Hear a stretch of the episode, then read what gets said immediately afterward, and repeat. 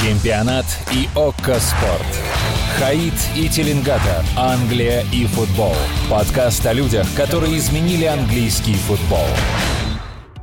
Всем привет! С вами Кирилл Хаид и я Гриша Теленгатор. Это значит, что вы слушаете подкаст о людях, которые изменили АПЛ.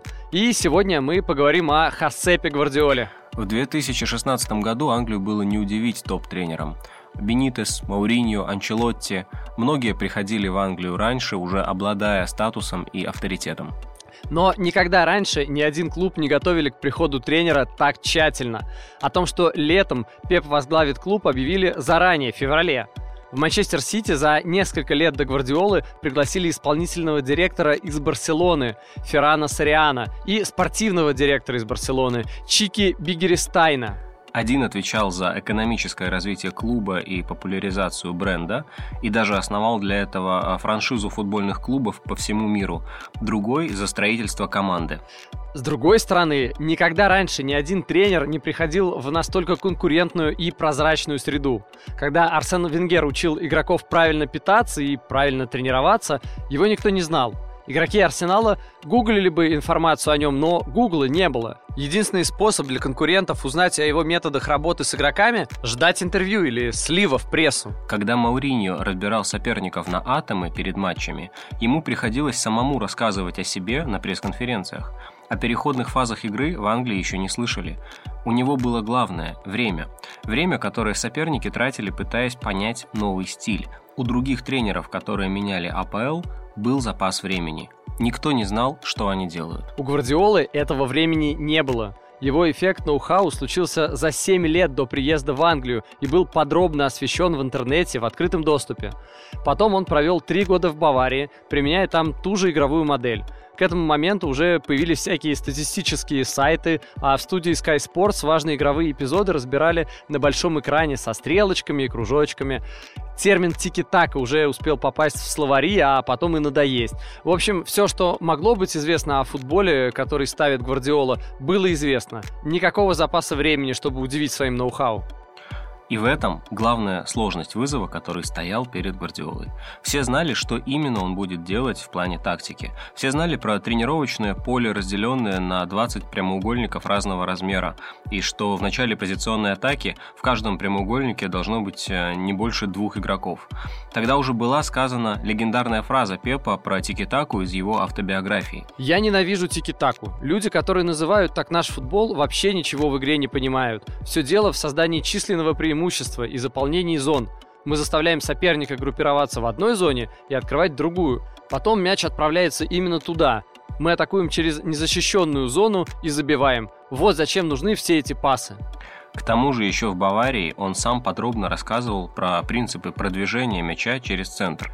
Нет смысла отдавать пас в атакующую треть поля, если перед этим не было хотя бы 15 подготовительных пасов. Зачем они нужны? Ответил Йохан Кроев. Знаете, почему Барселона при Гвардиоле так быстро возвращала себе мяч? Игрокам не нужно было за ним бежать. Если ты пасуешь на 10 метров, то при потере будешь максимум в 10 метрах от мяча.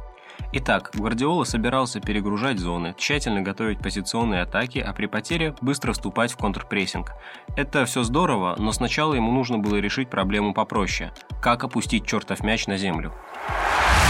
Англия. Здесь родился футбол. Ну и Фил Джонс тоже. Гвардиола сказал, я понял английский футбол, когда посмотрел матч Свонси Кристал Пэлас. 9 голов, из них 8 со стандартов а мяч больше половины времени был в воздухе. Невозможно контролировать мяч, когда он в воздухе, а здесь он в воздухе постоянно. Это оказалось серьезным ударом для фаната контроля и перфекциониста, который даже телефоны журналистов на пресс-конференции раскладывает в ровную линию. Сити сразу стал играть в традиционный футбол Гвардиолы с 4-3-3 и отлично начал сезон, но соперники довольно быстро адаптировались. Низкая оборона и верховые забросы на форвардов через все поле стали отличным оружием против Пепа. Из-за отсутствия новизны Ожидания от Гвардиолы были особенными. Хороший тренер может стать лучшим, но для лучшего любой результат, кроме лучшего, это неудача. И многие ждали, что неудача случится. Даже из Германии ему вслед неслись не только комплименты Ариена Робина, но и критика Франка Рибери и Томаса Мюллера. В Англии его ждал массовый скепсис и вера в то, что местные середняки играют слишком интенсивный футбол. Состав Сити называли недостаточно сильным, в частности, Рой Кин и Джейми Каррагер. А фразы типа «это тебе не Асасуна» звучали так часто, что в октябре Гвардиола потребовал от английских журналистов большего уважения к другим чемпионатам.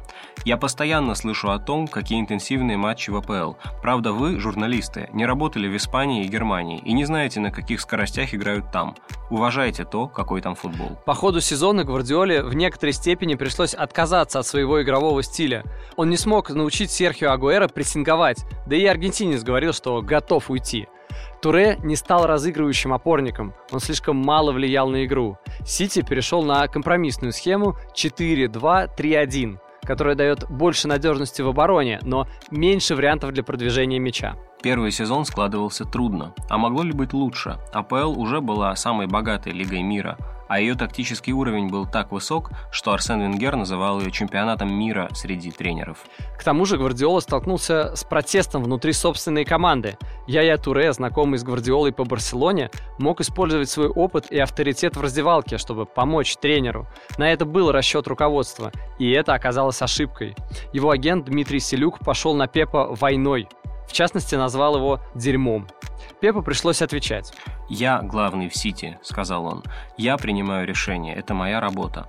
Каждый раз, когда кому-то что-то не нравится, его агент выходит к журналистам сказать, какой я плохой тренер. Это недопустимо. Мы не будем включать в состав игроков, чьи агенты, мамы, папы и тети будут обсуждать клубные вопросы в прессе. Уже к зиме Сити далеко отпустил Челси. Гвардиола терял образ волшебника. Лучшие игроки, самые дорогие трансферы, новые идеи в тактике – неважно. Раньше он всегда выигрывал. За 8 лет в карьере до АПЛ не было ни одного сезона без трофеев он все чаще критиковал себя. В январе сказал, что ожидания от него в Англии были слишком завышенными и что, возможно, он недостаточно хорош для Сити. Через месяц сказал, что все еще не сумел адаптироваться к английскому футболу, хотя и старается. Правда, не всегда у него получалось говорить так красиво и самокритично. В своем первом сезоне в Англии Пеп несколько раз терял контроль над эмоциями. После матча с Челси в первом круге Пеп вспылил и чуть не подрался с помощником Антонио Конте. После второго матча с Челси поругал ругался с кем-то еще из тренерского штаба соперников. Вообще, нефутбольных ситуаций было много, и чем-то Гвардиола все-таки сумел удивить АПЛ. Тем, что в начале сезона приказал заблокировать на тренировочной базе Сити мобильный интернет и Wi-Fi. Кажется, он увидел, что кто-то отдыхает в массажной комнате с телефоном. Теперь у нас нет даже 3G, объяснял Агуэра. Первый сезон в Англии стал для Гвардиолы первым сезоном в карьере без трофеев. В мае он сказал, что в Барселоне с такими результатами его бы уволили. В Англии его первый сезон был расценен как провал. Так его характеризовали не только журналисты The Sun, но и на ESPN тоже, например. А весной ему дали прозвище Фродиола от слова fraud – шарлатан что на русский вольно перевели как «лысый шарлатан». «Если я провалюсь еще раз, в клубе меня казнят», — сказал он после окончания чемпионата. Некоторые не стали дожидаться следующего раза и казнили еще по ходу сезона. Классический пример – колонка экс-звезды Ливерпуля Стена Коллимора для Mirror, в которой он написал следующее. «Я не хочу сказать, что Гвардиола плохой тренер, но если он думает, что все здесь изменит и своим футболом переиграет всех в АПЛ, включая Лестер, Уотфорд, Кристал Пэлас, Борнмут и Саутгемптон, и что Сити будет владеть мячом 90% времени, играть в короткий пас, и это принесет ему победы, он сильно ошибается. На самом деле даже хуже, чем ошибается. Если он думает, что ему не нужно учить своих игроков идти в отбор и вести силовую борьбу, то очень скоро он удерет обратно в Испанию, поджав хвост. Как говорится, запомните этот твит. Общее мнение, которое сложилось к концу сезона, озвучил в эфире Sky Sports Гарри Невилл. Он высказался намного корректнее, чем Коллимор, но по сути произнес то же самое. Гвардиола должен изменить стиль, чтобы выиграть чемпионат Англии. Его техничной команде не хватает атлетизма, а в ВПЛ слишком много борьбы, сказал Невилл. Большинство критики Пеп игнорировал, но Невиллу он ответил. И на этот раз забыл про все свои разговоры про адаптацию к английскому футболу. Послушайте, это очень сильное заявление, и его даже можно считать программным, особенно учитывая, что случилось дальше. Единственная власть, которой я обладаю, это власть научить команду играть так, как я хочу. И моя команда будет играть так, как я хочу. Гарри Невилл не прав. Футбол в Англии отличается от футбола в Германии не атлетизмом игроков, а тем, что здесь судьи позволяют больше. Я не был к этому готов, но я извлеку урок. Нам нужна не физическая сила, а сильный менталитет – чем сильнее менталитет, тем больше шансов на победу. Откуда такая смелость? А простой вариант ответа Гвардиола просто посмотрел продвинутую статистику и увидел, что если смотреть XG, ожидаемые голы, по всем матчам сезона и, соответственно, составить справедливую таблицу АПЛ, то в этой таблице у пары команд должны были быть радикально другие данные.